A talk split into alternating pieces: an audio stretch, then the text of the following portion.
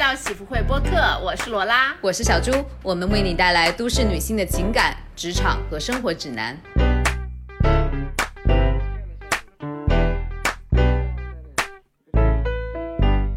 Hello，大家好，我们回来了，回来了，回来了。今天的喜福会只谈风月，不谈严肃话题，为什么呢？因为就是最近的严肃话题还是有点多的。嗯，最近的这个话题，你可以说它是娱乐新闻，但是上升一个高度，我觉得其实非常。对，我觉得其实大家在狂欢的后面，其实这个事情的性质，还有你想一想，从受害人的角度的话，还是挺。挺严肃的一个事儿的，嗯，对，我们对，因为我我刚才还在跟小朱讨论，我们是否要就这次的五千事件就是聊一聊，但是我们发现我们两个都无法给大家输出新的一些想法了。对，我觉得大家在互联网上都已经说的非常的透了，就是真真假假，然后呃后面的后面的这个发展，我觉得，哎，我觉得这个可以提一下，就是我看到今天有几个被。呃，因为五年之前的言论被近年的几位女性公众人物吧，对，我觉得现在这个风气还是让我觉得有一点莫名其妙的，就是你因为五年之前的言论。而且那个时候的言论，你不知道到底是怎么回事嘛？嗯，他和今天的情况已经发生了很大的不一样。你不能站在一个上帝视角说，就是回去拉出人家那个时候说了什么东西，嗯然后以一种，而且而且就算你可以回去骂他，去声讨他，但是新浪微博他选择了非常非常不好的一种方式，是直接把人家的号炸了，不让人家说话。嗯，我我会觉得这样子是不大不大好的一种行为。我觉得比较不地道。就是，其实比如说，就说马薇薇吧，我回去看了一下她当年的那个言论，嗯，说实话。当年看来都非常让人气愤的一段言论，我讲，我想说，你为什么当时不把他禁言？你现在这个事件出来了之后，你跑去给他禁言，就是为了要干嘛？表态度吗？抱大腿吗？就是生怕被国家查了，把你一锅端吗？我觉得很鸡贼，对，真的非常鸡贼。你有本事就一直坚持一贯的态度，不要就是是说好像。我觉得你刚才那个点说的很对，我也想说他为什么要做，原来他是为了表态站队，就是让国让某一些国家。最后机关觉得说，哎，我这个事情我也是在在平台，我们自己有表个态，我们要自己做整顿，不拉不拉的。嗯，好，OK，那我们今天还是进入我们学业的话题吧。我们想要来聊一聊夏季，我们的夏天的各种安排，我们的暑假。我觉得其实这个话题听上去有一点虚，但其实我今天和小朱准备了一些，包括我们这个夏天在呃旅游方面的一些安排啊，和以前我们夏天的回忆啊，嗯，小故事。对，其实罗拉准备的。呃，比较多一点。我想的话，因为我想了半天，其实我真的没有什么可说的，所以说我就准备划划水。好，那那你既然划水的话，我想先从我呃，因为现在都已经八月开始了，想跟大家分享一下我这个夏天的计划。七月份我等于就是在上海闷了一个月，但是八月份呢，我有出行计划了。第一个出行计划就是下呃会去青岛玩一下。我就觉得，其实好像青岛并不是那种热门的旅游 SKU，然后，嗯。还好吧，我我我之所以为什么会考虑青岛，因为说到旅游就老想去什么云南啊这种地方嘛哈。可能我因为不是重庆人，所以我没有哦，我是重庆人，所以我 没有说想过要回去重庆玩。但是呃，青岛我是听到别人种草，是他跟我说青岛这个季节非常好。然后我一去查天气预报，发现他们好像最热也就二十八九度。嗯，然后我就立刻觉得说好，就买票。我还我去过两次。但是都是在我还不省人事，不能说不省人事，就是不谙世事的时候。你觉得怎么样？去的那个时候和我爸妈一起去的啊，是因为嗯有一段时间就是我爸爸在那边生活过很长一段时间，所以说那个时候去的。然后我记不得什么，就是因为我觉得像小孩儿，你去什么地方。就是完全是属于对你的，你你你不是去看风景，你不是去真的是像一个成人那样去欣赏这个地方，然后看这个地方和家里有什么不一样，看到那边的风情。小孩反正就是我感觉是非常懵懂的状态，自己我自己玩了什么，我自己干什么完全不记得。嗯，有有感觉。我我觉得现在就算是我待会儿可能会聊到回忆起我们小时候，呃的夏天，我都会觉得是一个非常断片的回忆，就是它是非常片段式的。是，嗯，我我我现在想起来青岛，我就只记得我可能十二三岁的时候在那边，呃。喝过啤酒，然后就和爸妈一起喝过啤酒，吃过海鲜，后来拉了肚子，我就只记得这一件事情。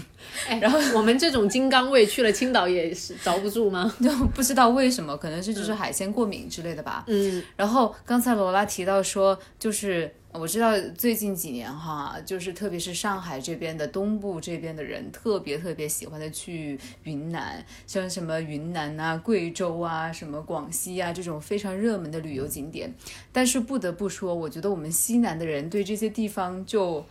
就还好，还行，对的，对的。因为就是说到我，其实到了上海来之后，我真的没有去爬过。虽然周围就黄山什么的也很近嘛，但是真的你我在重庆周边去过了太多这种类似的地方，然后我一去我就觉得啊，没有。糟了，我要开始说英语单词。我今天我小猪在开始，因为我们收到很多朋友的给我们的提醒，说叫我们不要讲那么多英文单词。我们非常重视这个问题。我们今天专门在那个呃我们面前摆了一个便便利贴，写的是 No English。然后你说英语了，No English 的意思是不要说英文，不要说英文，不要说英语单词。我们在努努力的改正。但是我刚才就想说，我说去了任何的这些什么黄山，我就想说 Not impressed。这个怎么讲？就是没有感觉，好像很对，没有感觉，心里没有触动。哎，没有触动，没有触动。哎，我也觉得。去过了川西里面，去过了九寨沟那些地方，你再跑去看，就是说实话，江浙这些啊，什么山啊，这些就没感觉了。其实说实话，我们都是那种山山水水里面长出来的小孩，就是山啊水啊，我觉得小时候我们其实看的已经挺多的了啊。嗯，那相比起来，我们没有见过两个东西，一个是海，一个就是雪啊。哦，雪雪我已经已经脱敏了，因为。雪，就是因为 后来去了在国外嘛，而且是在曾经在非常极冷的那种美国东北部地区生活过，所以说我对雪已经没有感觉了。但是海。还是很有吸引力的。对，长到我觉得我们长到可能十八岁之前都没有接触过太多的什么下雪啊，还有海啊这些。然后就说到为什么想去青岛，然后就是一方面听了一些朋友的安利，说青岛那边有个崂山嘛，就是挨着他们市区的，然后就是那种海山相接，然后它又是个道家的发源地。哦，崂山道士对不对？哦，对对对，你这么一说，我想起来了。对，老师就是小时候看的那个动画片呢，就是他可以那个道士可以穿墙啊。好，OK。然后这个是一个很有意思的故事，他到告诉大家说你不要有贪念，就是 后来马思唯有一首歌曲叫做《崂山道士》，然后。我好，我说回我为什么要去，不是因为崂山道士，然后嗯，就是我当时有触动的是，不得不说小红书确实是一个种草基地。我是在小红书上搜到好几个人是在青岛那种海边的公园玩，然后我就觉得哇，真的很漂亮。就是我没有去过太多海边的公园，然后我就觉得嗯，就因为这个原因，可能就就是非常冲动的就订票了。嗯，好，然后其实。我觉得说到夏天的话，我我当时呃刚才呃罗拉之前提到想聊一聊这个，然后我在想说，我夏天到底在干什么呢？哎，你在干嘛呀？你现在，我想我们现在先说我们现在的这个阶段。我觉得我每天就是我现在最近我都没有出去玩，然后我的周末就是在家待着。我觉得周末至少我在另外就说到我的第二个行程安排，就是月底就是会去一下，就是江浙周边的一些著名的那种周末。对度假胜地，因为其实在上海这边，大家基本上就会去那几个地方。莫干山肯定是热门度 number one 的，然后现在桐庐那边慢慢说了 number one 哦，number one 这个大家都懂啊，第一第一。然后桐庐最近慢慢在兴起，嗯，然后渐渐周边的像一些湖州那种什么安吉那些地方啊，对，我去过然后还有像宁波那边什么宁海啊那些，就也很不错。然后接下来我是会去。这次第一次去体验一下裸心谷，裸心系列的。我裸心谷原来比我想象中贵很多哎，我以为它就是两千元顶破天的，结果你知道人家价格有多高吗？您讲，本来这次因为不是我定的，是我老公定的。然后大家也知道，男生对于价格就是他们整个头皮是麻木的，就是他们就是不知道。是因为你老公不大在乎吧？啊不，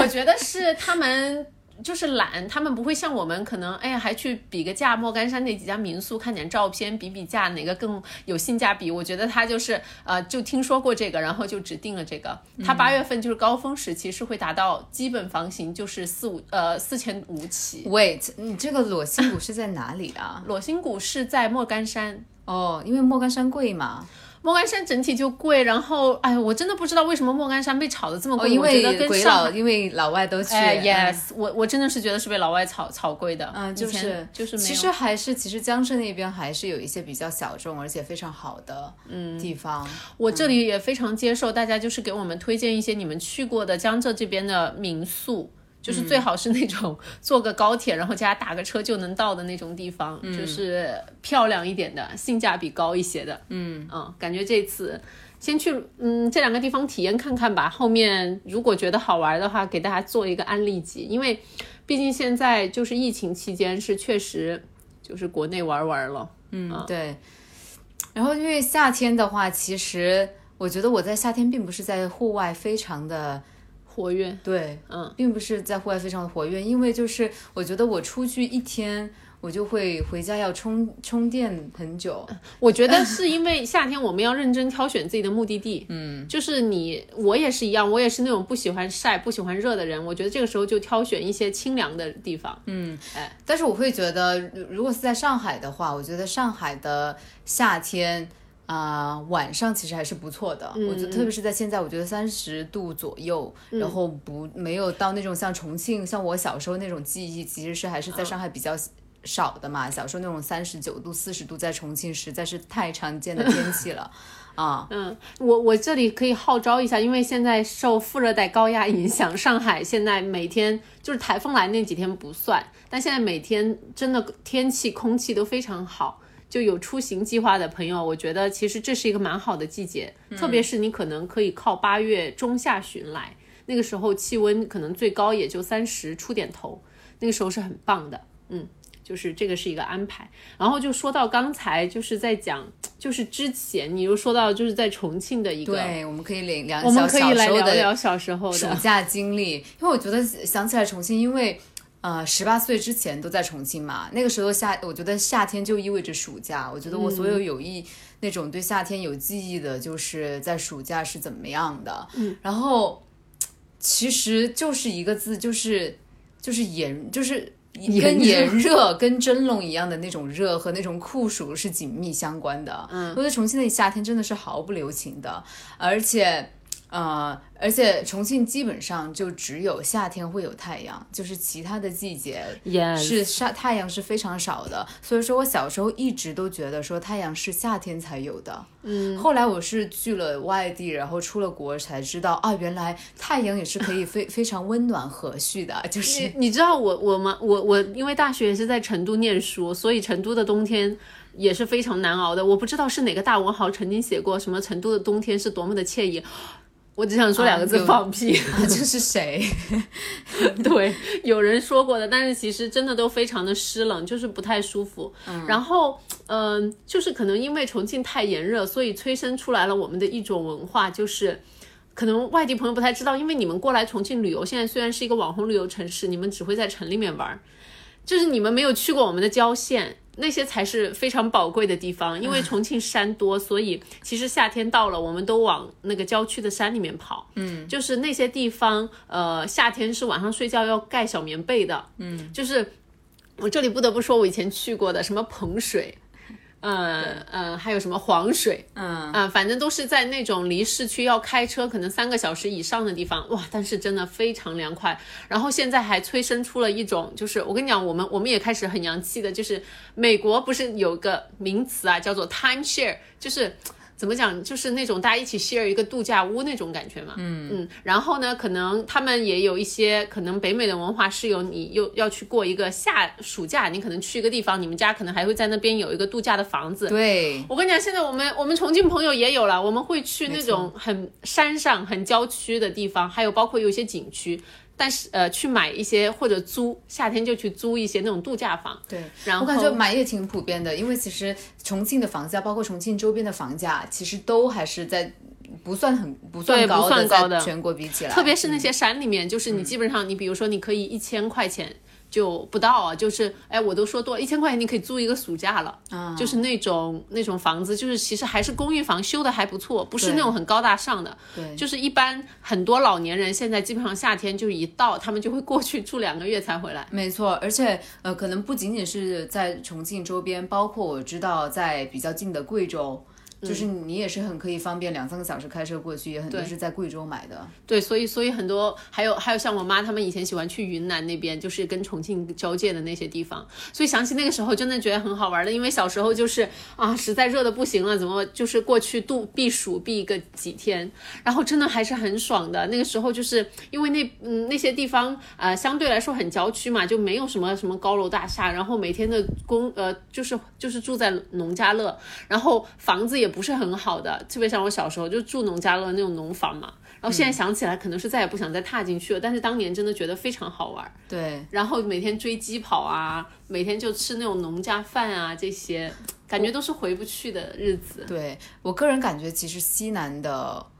西南的中年人，他们真的还挺会玩的。非常会玩，就是去了之后，我跟你讲，那些老年人每天干嘛？散步、打麻将。是的，哎，就是呃这种呃，后来我发现，其实可能在江浙这边或者是北方这边的一些他们中年人或老年人，好像这种有这种习惯和生活方式的，好像没有那么的多。不管不知道是是生活观念呢，还是因为地形地势呢，还是因为整个经济？因为我有去过，就是北京周边的一些农家乐，其实它那那种设施啊，然后交通啊，还有它的那种住宿和餐饮的条件，跟那种西南地区的农家乐真的是没有办法比的。就是我们那边的农家乐，就是就这里给大家种草一下，你们下次来玩啊，就是可以不要只是在市区，你们去做一下攻略，找一下周边。哎，不过这个攻略很难做，因为那些农家乐一般没有任何的点评，嗯，没有，你只能通就是你过问。对你问，或者是开车开到了试出来 的。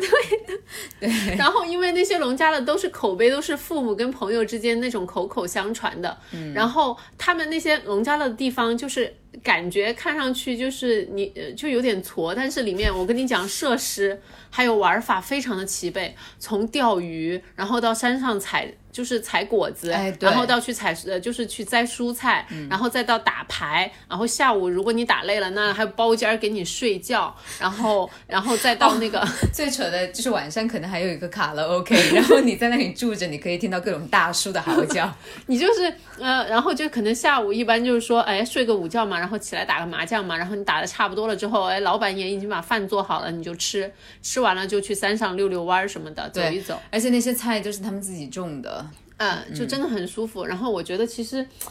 而且是低属于低消费高高享受，嗯。对，然后我觉得这个这个快乐在这里是没有的。嗯，上海周边你想要这种同样的快乐，一是我至少找不到，可能很多本地朋友他们会知道；二是我无法用低消费找到高快乐，我 我必须高消费，我的快乐都是钱堆出来的。嗯，就比如说像这个裸心谷吧，我我这次订好了之后，我还专门看了一下他们的 schedule，其实是排的挺好的，什么骑马呀、做手工啊，这啊那的。其实你们是报的团，啊，不是团，不是团，他只是说你你你住在那里有这么些活动可以供你选择。哎，对对，是酒店安排的活动，然后而且很大部分的活动还要收费，比如说他的那个骑马吧，就你给马刷背，你还要他妈倒给钱。就是刷背十分钟，你要倒贴两百，你说我说有事儿吗？就是你应该给我两百块吧。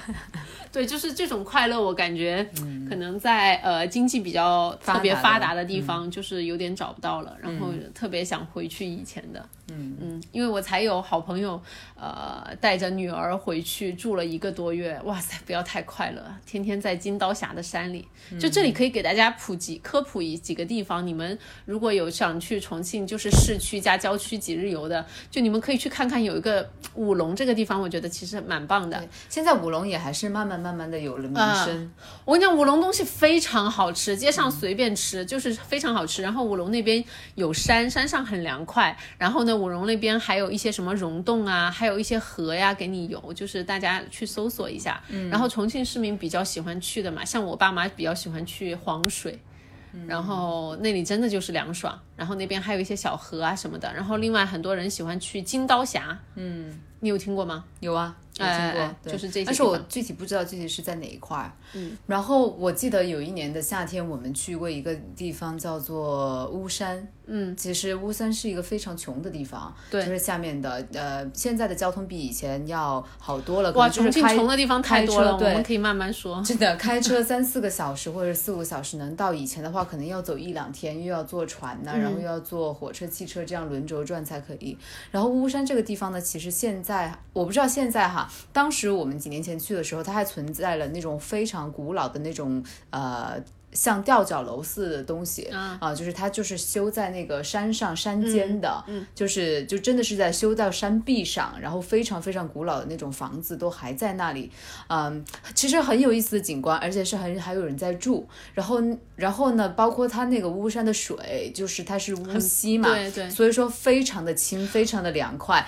然后呢，你就在坐在旁边，你可以直接在，因为那个溪的旁边就是那种石头，是鹅石板那种很大一个的。然后你可以就是沿着那个呃溪，再坐在那里吃烤鱼，然后你的那个脚就是可以放在水里的。嗯，哇，好棒！对，真的非常的棒。我就说到巫山这个，我是知道的，因为包括像我，呃，以我的那个，因为我小时候是在重庆的郊区长大的嘛，我们以前。也可以走山路进市区，但是山路要开车两个多小两三个小时，因为你就要去绕上山，然后绕下山。所以以前小时候非常常用的一种方式是坐船进市区。然后我跟我我的同事讲的时候，他们非常不能理解什么叫坐船，因为就是我们都是长江沿岸的一些就是区县，然后所以你以前包括像巫山，你进市区最方便的其实是坐船，然后你还看上流下流，这样因为对你的那个影响还是蛮大的。哇，我感觉我们山区的人民的生活真的好不一样。因为我觉得姜在我们的生活当中真是扮演了非常非常重要的一个作用，尤其是因为我的小时候也不是在重庆市区长大的，所以说也是，而且就是。就是反正就是沿着江的那个江，就是每天都出现在你的生活里，然后你现在身边的人的那些工作生活，可能都是围绕着江在开展。对，而且其实跟上海的黄浦江非常不一样，因为黄浦江它可能隔隔开浦东浦西嘛，然后嗯，其实黄浦江它没有贯穿着整个。就是打通整个上海，然后它，而且黄浦江，说实话，你其实过去很方便的。但是像我们的很多区，重庆的那些区县市，都是围绕着长江而生的，嗯所以其实我们每个区之间的连接也要靠这条江，因此它对我们的，就是我觉得包括对我们人人人格有有有所影响，都非常有影响，对的。然后刚才可能大家都。小猪说到了那个巫溪嘛，其实巫溪它是属于乌江的一个那个，大家可能对长江比较知道，但其实乌江才是我觉得比长江要美。不好意思，excuse me。然后乌江因为它是从呃那个叫什么涪陵那边。过来，然后涪陵大家知道就是最出名的就乌江榨菜，嗯，对，那就是因为它靠着乌江，乌江的水是绿的，嗯，然后哇，真的非常漂亮。它有一条那个公路，就是说你可以沿着乌江边上开，然后一路上你可以看一些什么乌江画廊啊那种风景。但这个这个线路的话，就你没有办法通过旅游车来完成，必须自驾。对，然后你可以通过这个乌江，然后从重庆的市区去到我们刚才说的什么武隆啊，就是更山里面的那些地方。嗯所以其实我也不知道我们这一集是不是转变成了重庆旅游集啊？就是就是我就是说鼓励大家，因为可能我从小在郊区长大吧，就是鼓励大家，如果到重都既然来都来了，我们中国的国训嘛，来都来了，你还是可以多几天，然后去探索一下重庆的郊区那边，非常漂亮。可能有些听众朋友呃也都。知道何伟的江城，因为江城不是写的就是涪陵嘛，然后我觉得他其实就是很好的。呃，形容了就是你围着江的一个以以以以江为圆心的一个而建立起来的小城的那种感觉，所以说，我觉得他写的这个东西不仅仅能够代表涪陵，可能能够代表很多在重庆、四川周边的一些小城镇的一些生活和一些人的就是风景，还有人的人的这种状态吧。嗯，而且就是说，嗯，说到围绕着江而建的这些地方，呃，像重庆的市区的话，因为已经修的。非常的大了，交通很方便了。当年我记得我第一次去重庆下面一个非常小的小镇，也是夏天过去度假，因为我爸说那边有一个非常好的河可以漂流。虽然那个河之前因为管理的不好还死过人，但是哇，真的非常好玩，叫阿依河，阿。阿阿猫阿狗的阿依靠的依，就大家可以搜一下阿依河的漂流，真的非常漂亮。当然我不知道这几年怎么样，但是当呃就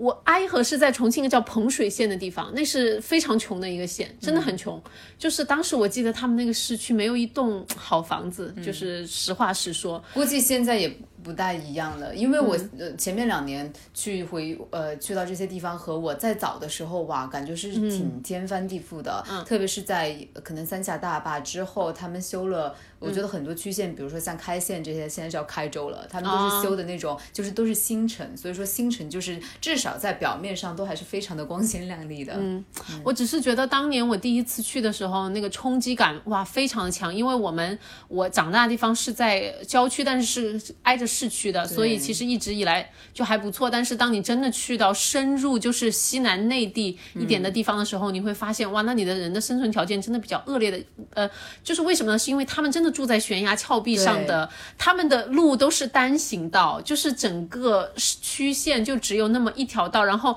那些房子就是修的感觉，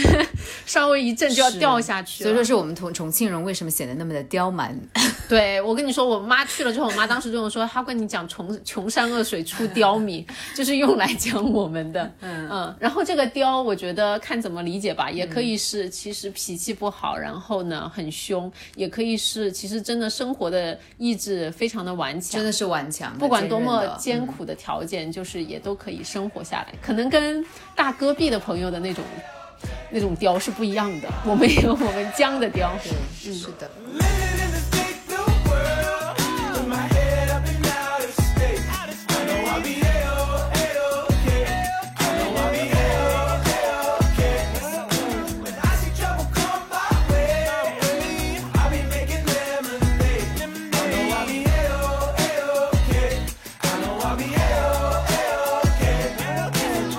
好，嗯，现在我想来跟小朱一起聊一聊疫情前我们的夏天，我们来回忆一下，找找感觉。嗯，因为那个时候真的是我想去哪儿就去哪儿，然后夏天这种可以请长假的，我我个人感觉其实夏天非常适合去一些呃欧洲啊，或者是更北一点的地方，感觉很不错。嗯，你有什么要分享的故事吗？我想了一下，我之前因为我的假期还是比较多的，然后我想了一下，我的假期是全全年平均分配的，就是我并不是把所有的就是假期都放在夏天呐，或者是秋天呐，我就是争取做到我每年就是有一个比较有节奏性的休假，嗯啊，然后，然我觉得可以讲一讲说我的同事们，嗯，就是。有一些，特别是在欧洲和在美国的同事，他们一说到夏天，最开始我不大理解，就是去的时候说，哦，大家说你们夏天了，大家都没在上班，我就不是特别的了解，说他们到底在说什么。然后后来发现，我觉得对于欧洲的人来说，夏天就是一个不用工作的季节，就是一个。这种集体休假的季节，我也觉我觉得这个也是跟欧洲整个夏天的环境非常的好，非常适宜玩耍有关系。嗯，要么就是像西班牙这种，我听说是下午都不上班，因为实在太热了，然后也上不进去。就是我是觉得像呃西方的文化里面，他们可能比我们呃中国的这种文化更有那种 summer vacation。不好意思，又说了个英语单词，就是。因为为什么我要说英语呢？是因为他们的文化 culture 里面就是这种 summer vacation 是一个就是夏夏季的这个假期是一个非常重要的一个话题。就对，就比如说哈，我知道在法国的话，他们夏天就是呃要放一个月的，嗯，而且他们公司基本上都是让大家在这个一个月呃当中一起休。就是整个公司这一个月就是没有上班，就是这公司处于关门的情况，然后大家都是去休假。以前我是我是不知道，直到开始工作了，然后呢，可能有呃有一些法国的同事之后，我才知道，就是法国夏天就是处于不营业的状态。嗯，对对，这这就是我第一次的那么了解，就是真的邮件也不回，然后就全部都是 sorry 什么 on vacation 八八八那种。就是你不得不很羡慕他们呢，因为就是把休假当做一种一种严肃的事情。对，其实想一想，为什么？不呢，休假是和工作一样重要的事啊。对啊，但是我觉得现在，特别是在上海这种这么拼的地方，没有，就是你的休假都是一个和什么夏天假期什么，可能中国唯一严肃会稍微呃严肃对待的只有春节假期了。就是你全连其他的时候，就是觉得说，哎，休假这个事跟你有关吗？就是那种会有那种，但是我觉得可能也是跟公司的文化相关。比如现在我在的一个公司，就是老板还是很重视，就是公司的大的整个。呃，我们的 MD 嘛，他还是很重视员工的那个生活的，所以他其实就是比较，你从休假的天数上面就可以看得出来，嗯，哎，他很想要你去做这个假期，嗯，我觉得从公司来说，长远看的话，这个真的是对公司来说是好的，就是让你的员工更加的呃，就是忠诚，然后有员工更加的有创造力，让员工对这个公司更有认同感，嗯，我就。我就是说，在疫情之前的话，我每年的假期基本上就是夏天的就会休两两两个多星期，然后都用在夏天和圣诞节了。然后夏天就是会去那个我老公他们爸妈家里，就是刚才我说到，就是有一些呃西方朋友，就是如果说嗯，可能还是家庭可能中产的那种吧，都会自己可能会买一个那个那种叫什么？哎。就是夏日房、夏日度假房、夏日度假房，对他们有可能是属于一种租，就是他全年跟别人呃分享这个时间，就你你去七月，我去八月，嗯，然后我们一起出钱来供这个房子，然后有一些可能就是说自己直接就是有一个，然后呢，我们就是会去夏天，就是从我老公他小时候，他爸爸小时候就是开始，就是每年夏天都会去美国那个罗德岛州。靠海的一个地方，罗德岛是呃美国最小的一个州了。嗯，然后他那边就是沿着罗德岛那上面，包括像什么呃 Vermont 呀，还有什么马赛诸塞州那些都属于新英格兰地区嘛。然后那边的新英格兰地区，他们夏天的一个文化就是呃帆船。对，新英格兰的风貌还是很美丽的。罗德岛我也去过两次。嗯，然后帆船的话。呃，就是的看情况嘛哈，有一些人，比如说，嗯，就是会自己买一个帆船，那要么就是那边会有很多的海滨度假的这么一个风情，然后很多也有，比如说从美国的中部地区的人过去，然后也是会到那边去，都会体验这个帆船文化的，所以说很有意思。有时候，比如说在美国，在路上你可以看到，特别是如果你往那种国家森林啊，或者是像呃呃，就是那个新英格兰这种比较风景美丽的地方，你在路上可以经常可以。看到就是有大哥大姐开着大车，那个大车可能是皮卡，可能是那种 SUV，然后上面就是或者是在皮卡里面就是顶个帆船的，就是他们自己会把帆船拉到海边。你你那个不是帆船，帆船是拉不动的。哦，你是说的那种大的呀？对，那我是说的那种，你是说那种。哦，我知道了，你是说有点像奥运会项目现在做的那种，那个叫滑翻翻呃滑滑滑艇之类的。哎，对，皮划艇是一种，然后帆板也是一种。哦，你说的是很更加 fancy、更加高阶的。哎，对我说的那个是呃挺大的一艘船，就是你是需要非常花费非常多的精力去维护它的那种。哦，就是跟游艇有点类似。呃，那不一样，因为 游艇就是纯机动，帆船的话是你。所以其实帆船就是说你还是非常需要技巧的，就是你需要去知道风的来向，然后你去拉帆。就所以我很难去。以前我们学校有那个有这个帆船课的。对，因为其实对，然后包括你像你如果帆船划得好的话，你是可以就是呃什么美国那些很多大学就是会录取你啊，就是这是一个，因为这是嗯他们那边有一个这种，所以我就说是那种帆船文化嘛，特别是在靠海的地方。其实帆船也是运奥运会项目吧？对，但是不一样的帆船。我说那种更多是属于嗯怎么讲？长得有点像游艇，但又不是游艇，你让我怎么去形容呢？船的类型太多了，我只见过那种这种在车上顶着的。哎，对对，我说的那种不是，它是可能全年要停在海里面的那种。哎，然后的话，基本上我们夏天会过去那边罗德岛那边，然后我们基本上每天的行程就是下午就要出去呃开帆船，开可能几个小时，然后开了回来就吃饭那种，真的非常惬意。所以说这个东西也是用开的，呃，你。对，它不是滑的，嗯，因为你是要靠帆，呃，靠海风，然后带动这个帆，然后它船会在水上，你呃飘出去，所以其实它真的是进入了海湾之后，呃，你是不需要任何的动力的，它纯靠风就可以把你的船吹得非常的快。那它的技巧在于哪里？在于就是把方向。对，你要拉绳，你要怎么通过风来判断你怎么拉绳？对风的感觉。哎，你的帆放什么方向？这个样子。然后对，就是那边，因为我觉得，我不知道，我可能老公家里面他们一直有这个文化嘛，从他奶奶就有就有开始，他奶奶有一个非常小的小帆船，那个小帆船可能只能坐两三个人。到现在，比如说他爸爸的呃也非常喜欢，就是痴迷于帆船，可能人可以坐多一点，坐十几个人。然后它就是很大了。大伯的那些帆船都是二十米的那种超大帆船，就是非常喜欢。他们就是经常会自己组局，然后就去开，然后包括当地也会有非常多的那个叫 yacht club，就是帆船俱乐部。你也可以叫它游艇俱乐部。然后对，因为 yacht 我一听这不是游艇吗？就是我跟你说高端的。这个也是非常，嗯，我觉得啊，非常新英格兰地区的一件事情，就是那边有很多的呃，这个 yacht club，就是这种帆船或者是叫游艇俱乐部，然后里面就是一群白人老头儿或者中白人中年白到白人老头儿那种，嗯，非常多。因为我去体验过几次他们的那种，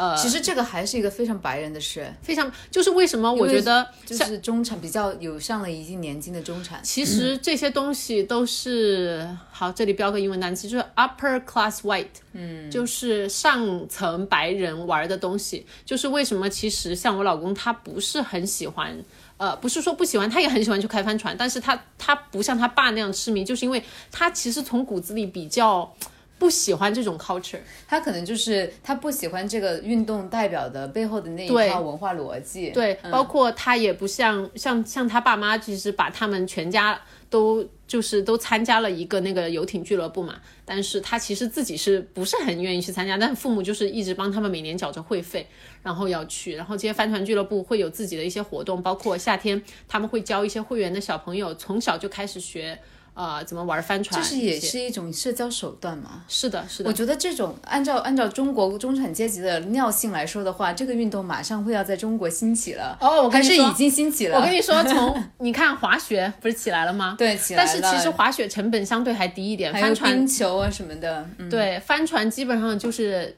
四五百万起玩儿，因为你嗯买一个船就要这么贵，嗯然后。所以我觉得可能起来还需要一段时间，而且中国其实给你玩这个的海地方不多，对，哎，是因为海上不能随便让你翻。而且中国的海可能都拿来作为港口了，就是那种能去的，嗯，就是比较不太玩这些。但是我觉得每年夏天去的话，就是这是一种不同的文化吧，就是给我其实感觉这是我那个体验以来觉得也不叫冲击力，但是差别真的是最大的。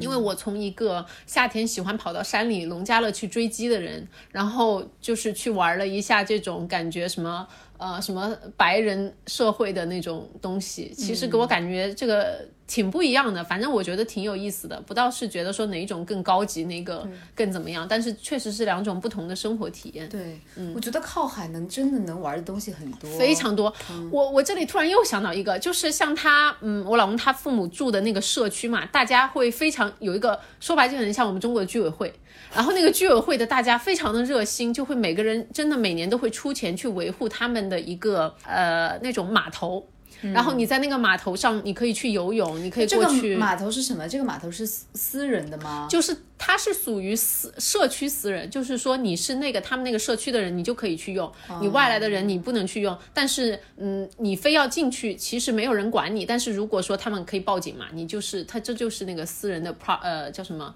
私人财产，你其实外人是不能去的。嗯，但是他们就是真的哇，非常热心，特别是像我公公是一个社区，我觉得真的一把好手，他会每年夏天非常认真的去修他们码头的那个，因为码头一般都是用木块儿。就是建起来的，然后呢，你可能走走走，通过码头走到海的那个，走到海边，然后你可以从那里去跳水啊，呃，去玩一些什么活动啊那些。他是每年这种积极分子去修，然后去维护、刷漆那种。那我觉得好有意思，就是其实你感觉得到这种自然对他们生活是真的很重要的一个部分。对就是你和他，你你和他紧密相关，嗯，然后你你又要保护他，然后对，我就觉得在他们那里看到了，就是可能也因为那边的呃，相对来说那种地方可能年纪稍微偏大一点，可能都是至少就是可能五十岁以上的。然后呢，他们相对来说生活也比较优渥呀，有些人都退休了呀，就会有很多时间可能去啊、做这些。然后整个一个社区的话，就是就维护的非常的好，就不是。那种可能纯嚼嘴皮子的那种社区嘛，就大家也是想为社区做贡献的那种，嗯，然后哎，真的，我是觉得现在回想起来哇，因为已经两年没有去了，现在想起来真的还挺怀念的，非常不一样的体验。比如说像他们那边，有时候我会路过一个房子，他们就会跟我讲故事。比如说，他说这个房子的人，呃，做生意发财了之后，就带着孩子去开帆船，开到哥伦比亚海那边去，就再也没回来过了。就是说，他们会在，哎，就像一个那种传说的故事。哎，对对，他们就说，嗯，可能会在就在船上，就是教小孩上学呀，这种什么这就不让他，他就不用小孩就不去正规的那种学校。他们一家人就是生活在船上，然后远航，就就是三年没有回来那种。太厉害了吧！嗯，就是感觉生活可以过成这个样子也是可以的。感觉还是两个世界。有时候听到这些，觉得就是和现在国内的这种有小孩的。朋友家里还是挺不一样。对，就其实这个地方，我觉得就像我们重庆的那个舞龙一样，就是是一个效果。包括也像可能，如果经常你喜欢看一些美剧啊，特别是如果这个美美剧是它是故事是 base 在纽约的话，就经常纽约人一般夏天到了都会去那个 Hamptons 嘛，就是一样的感觉，就是纽约的人的度假中心区。然后这个也是差不多的。对的，因为我想起来，因为夏天对我来说并不是一个特别特别，嗯，就是很特别的季节。嗯嗯，然后一般都是夏天要活动的话，我就是晚上出去活动的。嗯白天一边不出，一般不出门儿。哎，对，哎，你说到这个地方，我就想起了一个，我觉得广东那边的一个文化还挺有意思的。当然，因为广东全年可能从四月份就开始热的不行了，所以我暂且把四月份就叫成他们的夏天吧。我发现他们，呃，广东那边的朋友都是晚上活动，白天在家里蹲。然后，因为我当时是只去了深圳几天，那天都已经晚上半夜十二点了。我发现那些外面的糖水铺啊，这啊大排档啊，哇，生意简直好到不行。是的，是的。然后后来他们，我我住在当地的朋友才跟我说，他说因为白天太热了，大家都是在家里，全部人都是晚上才出来约会啊，出来跟朋友相聚。很有意思。我也想起我在广东那边的生活也是这个样子的，所以说我对白天好像没有特别没有特别多的娱乐的记忆，都是在晚上在才才是好玩的。对，但当时只在深圳短短的体验了两天这种就是夜晚生活。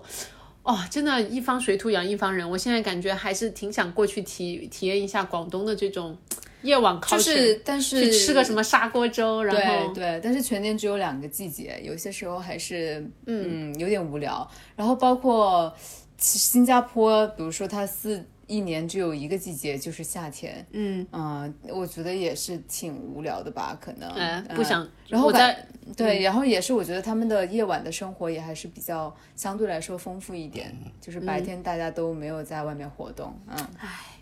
好的，希望我们这个。疫情的事情赶快结束，我们真的很想出去玩了。有一年夏天，我还去了错峰，去了三亚。嗯，对，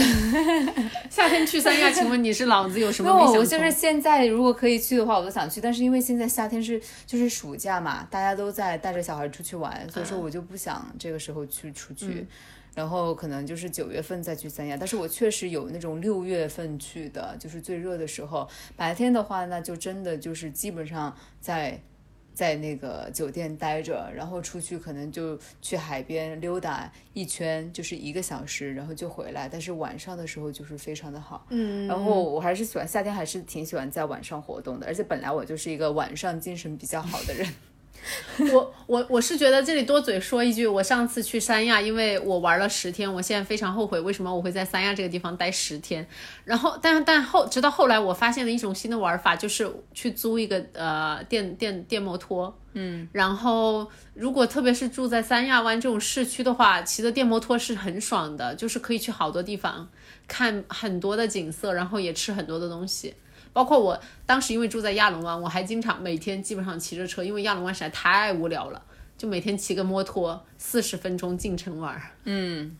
哎，我这一次去我都还不知道，还没有想好到底要住在哪里，主要的目的还是去为了，又是去后海。那个，对，你看你这种又是被那个叫什么冲浪，冲浪。对，你看你这个又是我跟你讲资本主义腐蚀的。我跟你讲，除滑雪之外的第二大，现在就是年轻人洋气高端时髦。滑雪我也不是没有去尝试过，只是我觉得运动对我来说就是要穿的很少，然后出汗的。像滑雪这种上来穿个鞋就已经把我累死了项目，我就不愿意再去了。我我也不知道，我觉得现在为什么大家这么热衷于像滑雪这种。项目，因为我觉得可能对于，当然我不知道中国东北部的朋友们，嗯，是否滑雪？我觉得也，印象中他们小时候就滑的。哎对啊我认识东北朋友，他们小时候就滑。就是像比如说，呃，我们家这位朋友是一个住在北方的人，他真的滑雪就是他们的必备技能啊，对根本都不是什么哇什么单板又这个那的，然后人家说来板就上，就是那种。哎，我还有就是比如说像像加拿大人，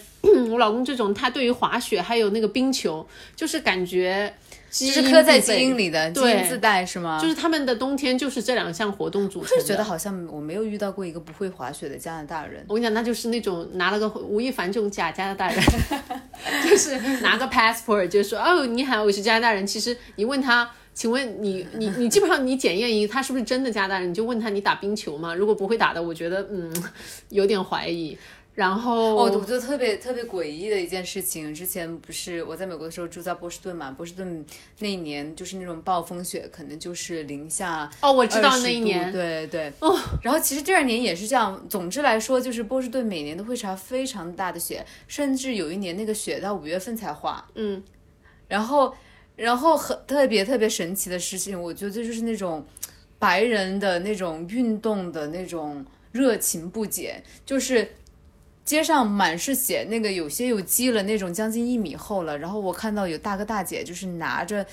拿在滑雪，啊你知道吗？对，对这是他们 自己拿着板出来，然后双板的直接在那个运动场里面照样开始走走圈。就他们的那个 cross country ski 就是这种，其实我不知道 cross country ski 这个用中文怎么说，实在不好意思，就听上去像 cross country 横跨国家，但其实不是，就是滑来滑去那种，就是对 cross country。对，就是在街上可以随便对就是滑着走的那种。然后有时候，因为其实我冬天去加拿大的时间很短，但是我有时候会看到我公公婆婆发来的照片，因为他们就是这种人，就是如果那天下雪，他们就是会背着个板就去街上滑的那种。然后你会看到他们很厉害的，就是有一些父母，比如说他才生了个婴儿，他们会把婴儿放在一个婴儿车，然后拖在自己身后去滑。就是在我们这，我我至少我我反正看了我都会觉得有点担心，但是他们真的是小朋友，你想还从不会走路就被父母拖出去。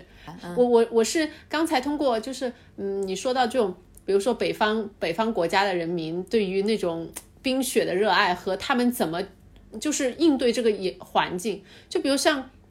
可能中国的东北部还好一点吧，我觉得特别是像那种呃很冷的欧洲啊，或者是北美的那些国家，他们一年半年都是在那种。冰雪中度过，然后我真的是觉得他们的 spirit 精神就有点像重庆人跟江的一个关系一样，就他们的那个骨子和他们的生活方式，就比如说，嗯，有一次我在非常冷的时候去了加拿大，但是那天是零下二十几度，下大雪，但是我公公还是拖着全家人去森林里面暴走了两个小时。然后他边他边暴走回来的路上，他说啊，只是为了走路吗？还是为了去干嘛呢？对，就是为了走路，就是那种 hiking 的那种感觉。然后他在回来的路上，他说，他说想象一下现在回家，我我点个点个壁火，就是壁炉，点个火，然后再喝杯热的呃茶，多么的舒服，那他是非常正宗的一个加拿大人。非常正宗，就是嗯，你就会感觉他们呃，就是处理对待生活，就是对待这种环境的一个方式，我觉得嗯，值得尊敬吗？或者是说，就是觉得还挺有意思的，可能就像重庆人怎么应对严寒的呃，不不是严寒，还、非常炎热的夏天，对一样的感我觉得这个生活态度还是挺积极的，嗯，就是你要不不要觉得自然它是一个呃困难需要去克服，你只要与它就是共生。所以说，像北欧的话，他们做出来的可能从艺术方面呢做出来的那些音乐啊，其实可能都是比较相对来说比我和我们想的那种不大一样的，可能都比较电音啊，比较或者是比较死亡金属这种极端的音乐，可能大家也是憋久了，有一种发泄，然后。我觉得真的又说起来，就是大家对于地理和天气的这种和它相处，就是我知道，比如说像呃呃瑞典，他们或者是其他的一些那个可能北欧几个国家都有，他们你知道他们夏天不是有极昼吗？嗯，然后他们极昼的那一周还是有几天，他们就是全部就是一个 festival，是一个非常盛大的节日。哦，我大家听过，嗯对，所有的人都是在外面玩的。是连玩三天不睡觉吗？嗯，基本就是你可以不睡，就是大家基本上都是不回家的。嗯，我不知道是所有人都是这样，还不是年加拿大的男人才不回家吗？但是但是是非常非常重要的一个夏天的一个节日，嗯，就是为了我觉得就是和他们冬天的东西相一个相抵消的一种报复性的一种玩乐，但是它就是硬生生的给自己创造出来一种你可以去期待，然后大家可以联欢的一个东西。然后我觉得有这种人类有这种节日的发明也是非常了不起的。嗯，我很喜欢听到这些故事，感觉就是我们真一个地方的人有一个地方的人的精神，对，然后有他们的活法，就是真的是硬生生创造出来了自己的对人和人之间。嗯，所以，我们上海住在上海朋友，我们最近的活法就是夏天交呃去莫干山住着昂贵的民宿，然后耗掉本月赚的辛苦钱。好，呃，今天的喜福会呢，跟大家聊了夏天的一些安排计划和包括一些文化的不同啊、很开心。小猪有没有临临临了的什么言？没有啥了，我就是祝大家度过一个度，或者是度过了一个快乐的夏天吧。因为其实我觉得夏天其实转瞬即逝，对，抓紧这最后两周，嗯，要要是有有机会可以休假的，就好好的出去奔放一下吧。嗯，好，好 OK 那拜拜。拜拜。朋友们，谢谢收听今天的喜福会，摩登女性的精神姐妹。你可以在喜马拉雅、小宇宙、网易云和 Apple Podcast 找到我们，下次见，拜拜。